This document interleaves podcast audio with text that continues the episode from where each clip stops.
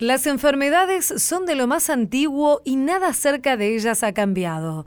Somos nosotros los que cambiamos al aprender a reconocer en ellas lo que antes no percibíamos. Jean-Marie Jarcot, médico neurólogo francés. Bienvenidas, bienvenidos a una nueva emisión de A Tu Salud aquí en Radio Nacional. Soy Diana Costanzo y en este programa los invito, como siempre, a conocer más sobre salud, medicina y también cómo prevenir algunas enfermedades. Estas son las voces que nos acompañarán. Estamos vacunando contra sarampión ya desde los 90 se ha hecho campañas de seguimiento y se vacunó a todos los menores de 15 años a partir del año. Especialistas insisten en la importancia de cumplir con el calendario de vacunación contra el sarampión ante los brotes en diversas regiones del mundo. Entrevistamos a la médica infectóloga Ángela Gentile. Algo tan sencillo como lavarse las manos y que hoy en día ha demostrado que en todo ámbito es la mejor medida de prevención. Con sencillas medidas se pueden prevenir los cuadros de gastroenteritis que afectan a millones de niñas y niños por año. Hablamos con la médica pediatra Marina Orsi. Estamos de acuerdo a las guías y a, y a las pautas que está marcando el Instituto Nacional del Cáncer de la Argentina. Los primeros meses del año son ideales para planificar los controles médicos adecuados para cada sexo y edad para prevenir diferentes tipos de cáncer. Dialogamos con el médico oncólogo Ricardo Kirchuk. A tu salud Argentina logró eliminar la circulación del virus del sarampión gracias, por supuesto, a la vacunación. Y es así que el último caso autóctono o endémico, también se le puede llamar, se registró en 2000.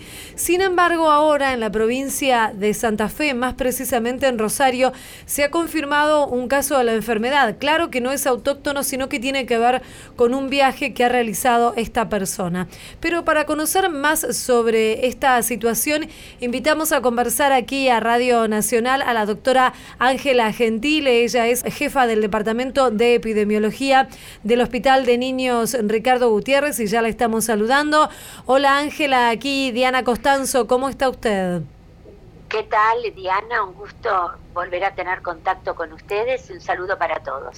Bueno, Ángela, para que conozca la audiencia y para que conozcamos todos, ¿cuál es esta situación que se ha identificado en la provincia de Santa Fe, como decíamos más precisamente en la ciudad de Rosario, y que tiene que ver con un caso de una persona que ha viajado y que se supo que no estaba vacunada? Exactamente, creo que esta situación nos permite tener como dos conclusiones. La primera, que en el mundo hay brotes de sarampión, fundamentalmente en el sudeste asiático y en Europa, con lo cual nosotros tenemos que tener una alerta epidemiológica constante porque el turismo es importante en la Argentina, la gente viaja y es altamente probable que si no está protegido, como en el caso de este muchacho turista que viajó, es altamente probable que pueda contagiarse de un caso de sarampión. Eso por un lado. Y el segundo punto importante es decir, eh, el alerta, qué rápido que funcionó en Santa Fe, porque inmediatamente se pudo constatar el caso, hacer el diagnóstico y empezar a trabajar muy eh, rápidamente, porque recordemos que esta persona vino en un avión, lleno de turistas de otras nacionalidades, lleno de turistas argentinos probablemente también, que no se quedaron en Buenos Aires o en Rosario, sino que incluso a lo mejor han estado en otros lugares del país o han viajado a países limítrofes. Es decir, que el problema no es solamente de Rosario, es de Argentina y es un problema regional. Entonces, las conductas, bueno, inmediatamente se ubicaron los contactos, ¿no es cierto? Sí. Con quienes viajó este muchacho, qué pasó con la gente del avión y la gente de vigilancia epidemiológica de Rosario y de Santa Fe se está ocupando de lo que pasa en la provincia. Pero la gente de Nación se está ocupando de todo lo que pasó con ese vuelo internacional, porque mm. esto tiene más implicancias. Por el Reglamento Sanitario Internacional hay que avisar a la región y a la OPS y al OMS que hay un caso confirmado que viajó en un avión con cientos de personas y si hay alguno que no está vacunado, como en este caso, puede tener enfermedad. Claro. ¿Y qué es lo que debe hacerse entonces? ¿Cuál es el protocolo desde la Nación? Esto que usted nos está contando, además de, de avisar a la OMS y a la OPS. No, el protocolo es la captación y el seguimiento. Hay que encontrar a toda la gente que viajó, ver exactamente para dónde se dirige, si está en otros lugares del país, contactarlo, y si está en países vecinos, pasar el alerta internacional para que sean las autoridades de Uruguay o de otro país vecino donde están los turistas que los capten, pero hay que hacer un seguimiento de cada uno de los casos que estuvieron en contacto con este caso de sarampión que como usted muy bien lo dijo, no es autóctono, sino que es importado a partir de un brote que hay en China. El tema eh, de las personas, es, es extraño que una persona no estuviese vacunado, es una situación bastante atípica, ¿no? Sí, sí, es, raro porque realmente nosotros estamos vacunando contra sarampión ya desde los 90, se ha hecho campañas de seguimiento y se vacunó a todos los menores de 15 años a partir del año, tenemos campañas de hombres, campañas de mujeres con sarampión rubiola, que se hicieron en el 2006, 2008, 2009 aparte estamos permanentemente haciendo las campañas de seguimiento de los chicos de 1 a 4 años, es decir, que hay mucha actividad en el país de vacunación. Pero bueno, lo importante es continuar con este mensaje y recordar que hay que tener dos dosis después del año para estar adecuadamente protegido. Recuérdenos cuál es exactamente la vacuna para los oyentes, para que todos tengamos en claro cuáles son las dosis que protegen contra el sarampión. Nosotros tenemos como calendario dos dosis después del año, que se da al año de edad como vacuna triple viral, sarampión, rubiola, papera, y se hace el refuerzo al ingreso escolar, 5 o 6 años. Por otra parte, también vacunamos cada cuatro años las campañas de seguimiento del sarampión.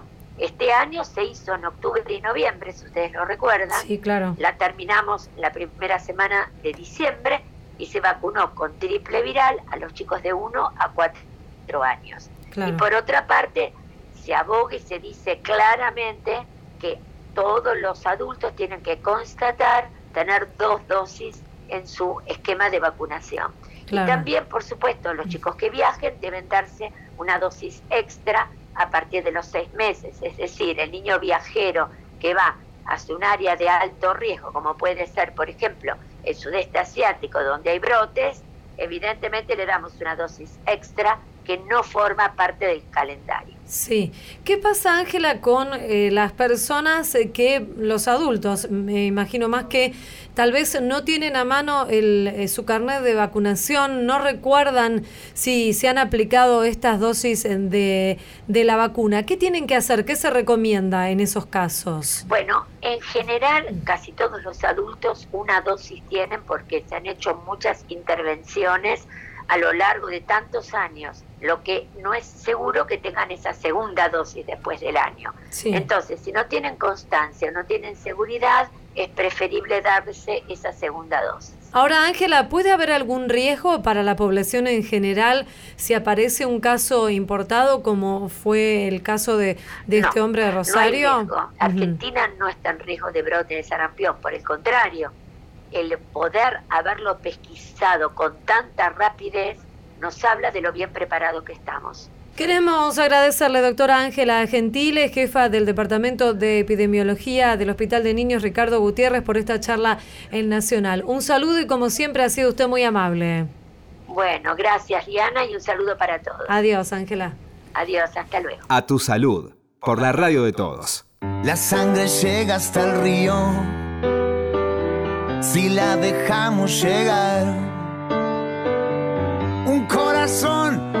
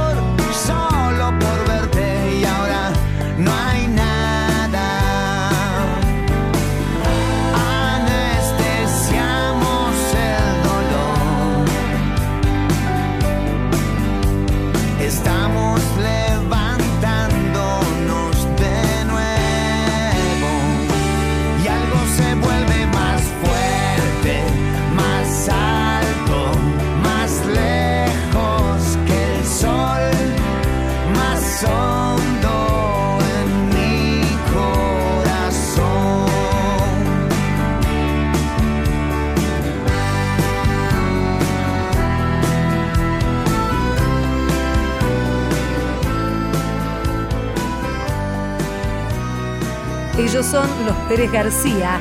Más fuerte, más alto, más lejos. En la radio de todos. A tu salud.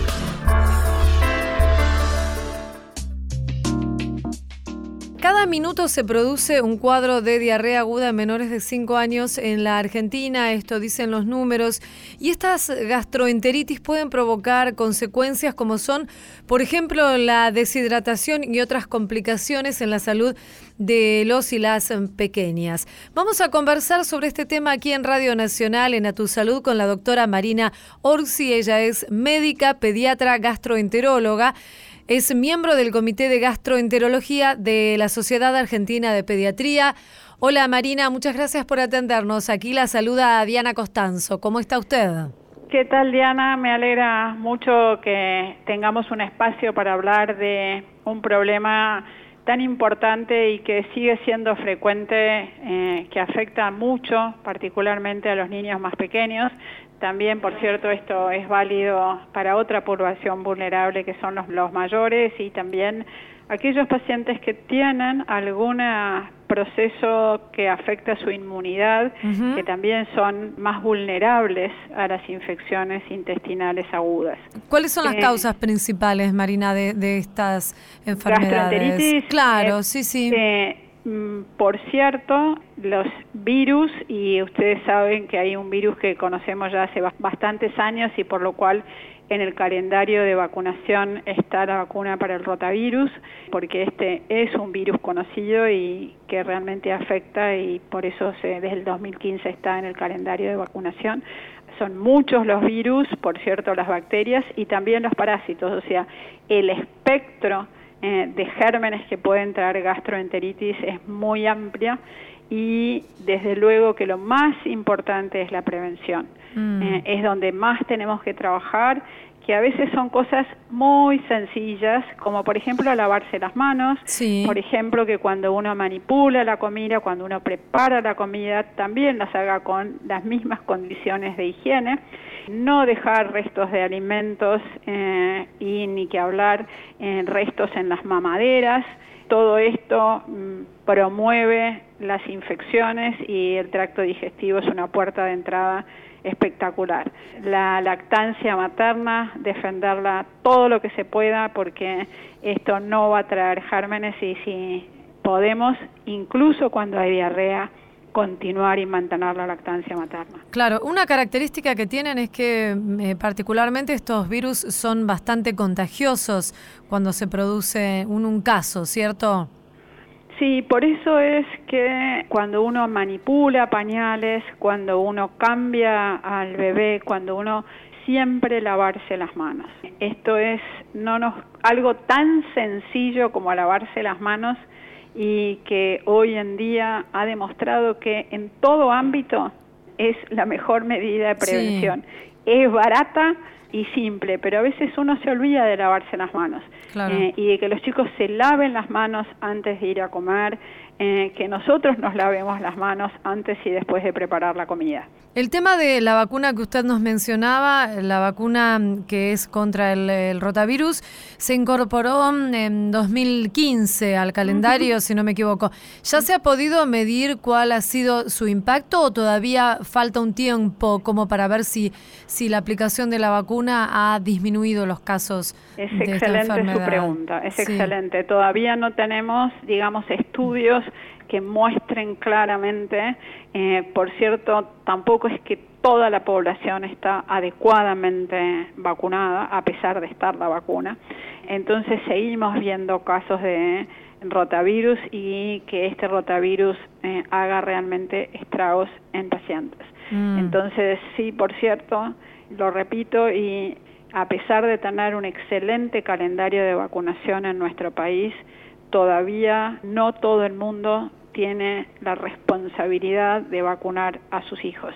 Hay algo que me preocupa y que nos preocupa como pediatra, cierta moda peligrosa eh, en contra de las vacunas. Y esto no es solo para el rotavirus, este es un mensaje para la población, que no solo eh, descuidamos a nuestros hijos, sino que descuidamos a nuestras personas eh, en general como población argentina. Claro, obviamente, porque es algo, la vacunación protege a todos, ¿no? No es solamente a la persona que se vacuna, sino que es una protección más integral. Entonces, bueno, que, que tenemos que ser solidarios no solo con los propios, sino también con los ajenos. Seguro, seguro. Marina, y con respecto al tema de, de mm, las, las diarreas, el síndrome urémico hemolítico también tiene estas características de manifestarse con este tipo de, de síntomas, ¿cierto? Y es una situación que puede provocar consecuencias eh, serias para la salud.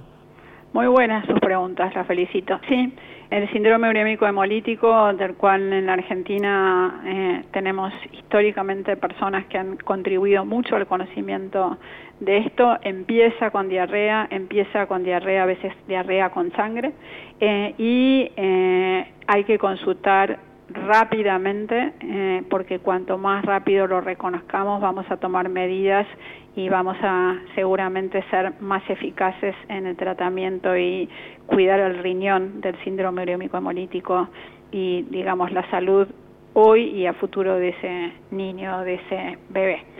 Creo que el mensaje más importante es que cuanto más pequeño es el niño, más vulnerable. Sí. Entonces, que no nos demoremos en las consultas médicas, eh, desde luego en los menores de 5 años, pero más en el menor de 2 años. Eh, los chicos se pueden deshidratar bastante rápidamente y eso, digamos, ponerlos en más riesgo. Claro, y, tener en cuenta estas medidas de prevención que usted eh, nos recordaba, Marina, ¿cierto? Porque acá también se aplican, por supuesto, para prevenir esta, esta enfermedad. Sí, y otro mm. mensaje que me parece que es importante es cuidado, eh, sobre todo en verano, con las cadenas de frío de los mm, alimentos. Claro. A veces todos mm, nos ha pasado que puede uno quedarse sin luz y al quedarse sin luz nuestros alimentos queden, digamos, desprotegidos.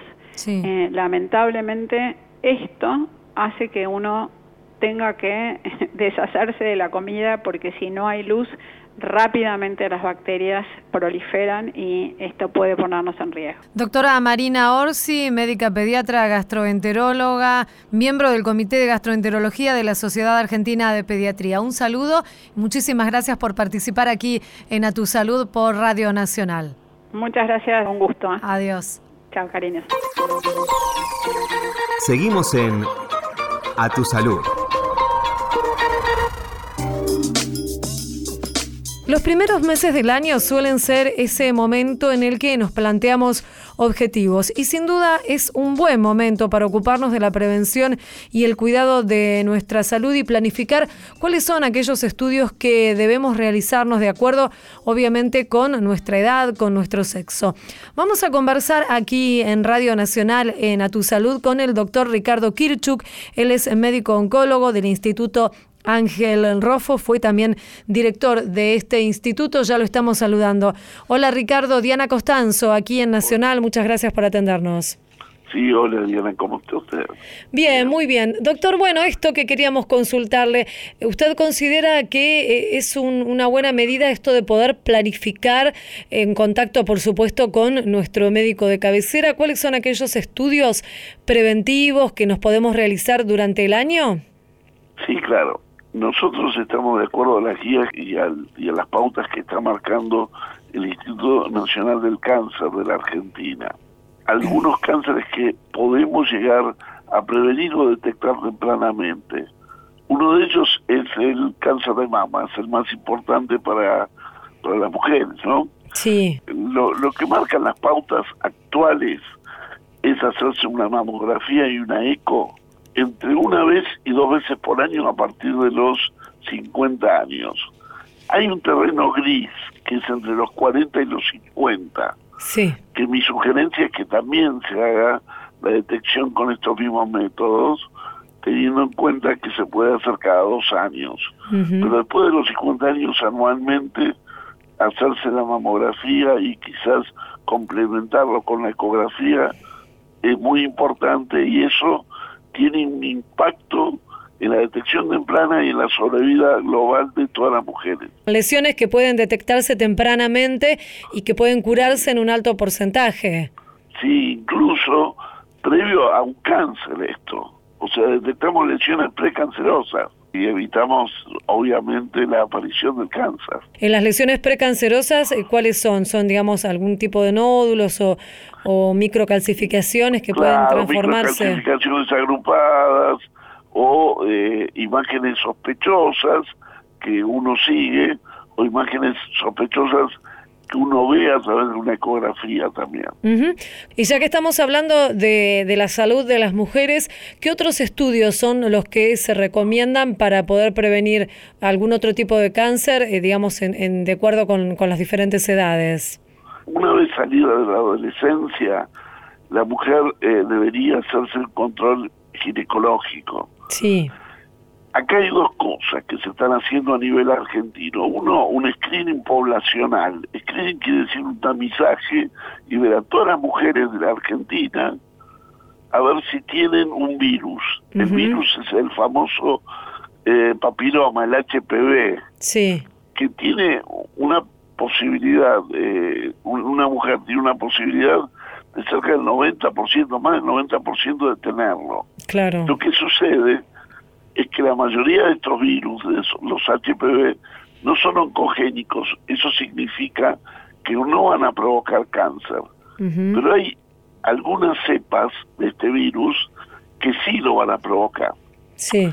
Entonces, lo que se está haciendo a nivel del Instituto Nacional del Cáncer en varias provincias donde el cáncer de cuello de útero es muy importante, tipo noroeste y noreste de Argentina, es esto, un, estudio del flujo de esas mujeres, de todas esas mujeres, para ver si tienen el HPV que va a producir cáncer o no. Si es que tienen el que va a producir cáncer, a esas mujeres se las estudia eh, frecuentemente. Si tienen otras cepas, no vale la pena y hacer este mismo estudio cada cinco años es lo recomendable, más uh -huh. o menos. Y en el caso de, de los hombres, ¿cuáles son los estudios que se recomiendan? Uno piensa primero en próstata. En próstata no se recomienda. Uh -huh. El screen no se recomienda. ¿Por qué?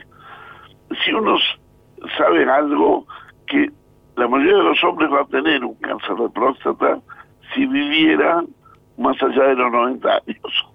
Pero esos cánceres de próstata no van a matar a la gente. Son en la mayor parte de los hombres lo que se llama indolente. Indolente es quiere decir que no crece y que no mata. Entonces lo que habría que hacer es un seguimiento, pero no es la pena hacer campaña de detección del cáncer de próstata a través de un análisis que se llama PSA, sí. que quiere decir antígeno prostático específico en inglés. No es aconsejable ni acá ni en todo el mundo. Nuestra sugerencia y lo que sale de las guías argentinas y que las seguimos manteniendo es que la gente después de los 50, 55, 60 años haga una consulta urológica, vea a su urólogo, que el urólogo lo revise y si el urólogo cree conveniente, sí el urólogo le va a pedir el PSA y en ese caso se puede detectar tempranamente la posibilidad de tener un cáncer de próstata. ¿Qué pasa con la colonoscopía? ¿Cuándo está recomendada? Está recomendada para todas las personas después de los 50 años. Hacerse una colonoscopía, una videocolonoscopía. Previamente a esto, la sugerencia del Instituto Nacional del Cáncer es hacer una detección de sangre oculta en materia fecal con un test humanizado. ¿Qué quiere decir esto? A ver. Porque si uno hace con el test común, puede saltar que eh, haya comido carne o haya comido algo que tenga hemoglobina animal y también salta. En cambio, si testea con algo, con, con un test muy específico, sabe que esa sangre puede ser de uno mismo. Mm. En ese caso, en ese caso hay que hacer después una videocolonoscopía, o sea, meter un tubo a través del ano. Claro. ¿sí? Sí. Y eso detecta formaciones precancerosas. Uh -huh. Ahí se Al, puede prevenir también, digamos, la, claro, el avance de la enfermedad. Esas sí. formaciones precancerosas en el futuro seguro que van a ser cánceres. Seguro. Claro. Van a tardar cinco años en desarrollarse, pero se desarrollan. Mm. Entonces, eh, en ese caso sí vale la pena y ya, ya está probado en varios países del mundo que la, eh, la realización de este, de este, este estudio disminuye la mortalidad por cáncer de colon. Claro, claro. Doctor, ¿y cuáles serían, para ir cerrando la charla, algunos, digamos, algunas recomendaciones o qué es lo que se recomienda, digamos, a nivel global, también aquí en la Argentina, para poder prevenir los diferentes tipos de cáncer, más allá de los estudios que de los que estuvimos hablando? Sí, hay, un decálogo de la Organización Mundial de la Salud es un viejo decálogo, ¿eh? tiene más, más de 20 años ya. A ver. Y lo que dice básicamente el decálogo es los primeros 5.56 puntos para no tener cáncer es no fumar. Mm. No fumar, no fumar, no fumar. No fumar nada. Claro. Sí. Doctor Ricardo Kirchuk, médico, médico oncólogo del Instituto Ángel Rofo, ex director también de este instituto. Muchas gracias por atendernos. Ha sido usted muy amable. No, no, gracias a usted. Un saludo, Hasta luego. Esto fue A Tu Salud, un programa dedicado a los últimos avances en medicina, prevención y tratamientos. Hasta la próxima emisión.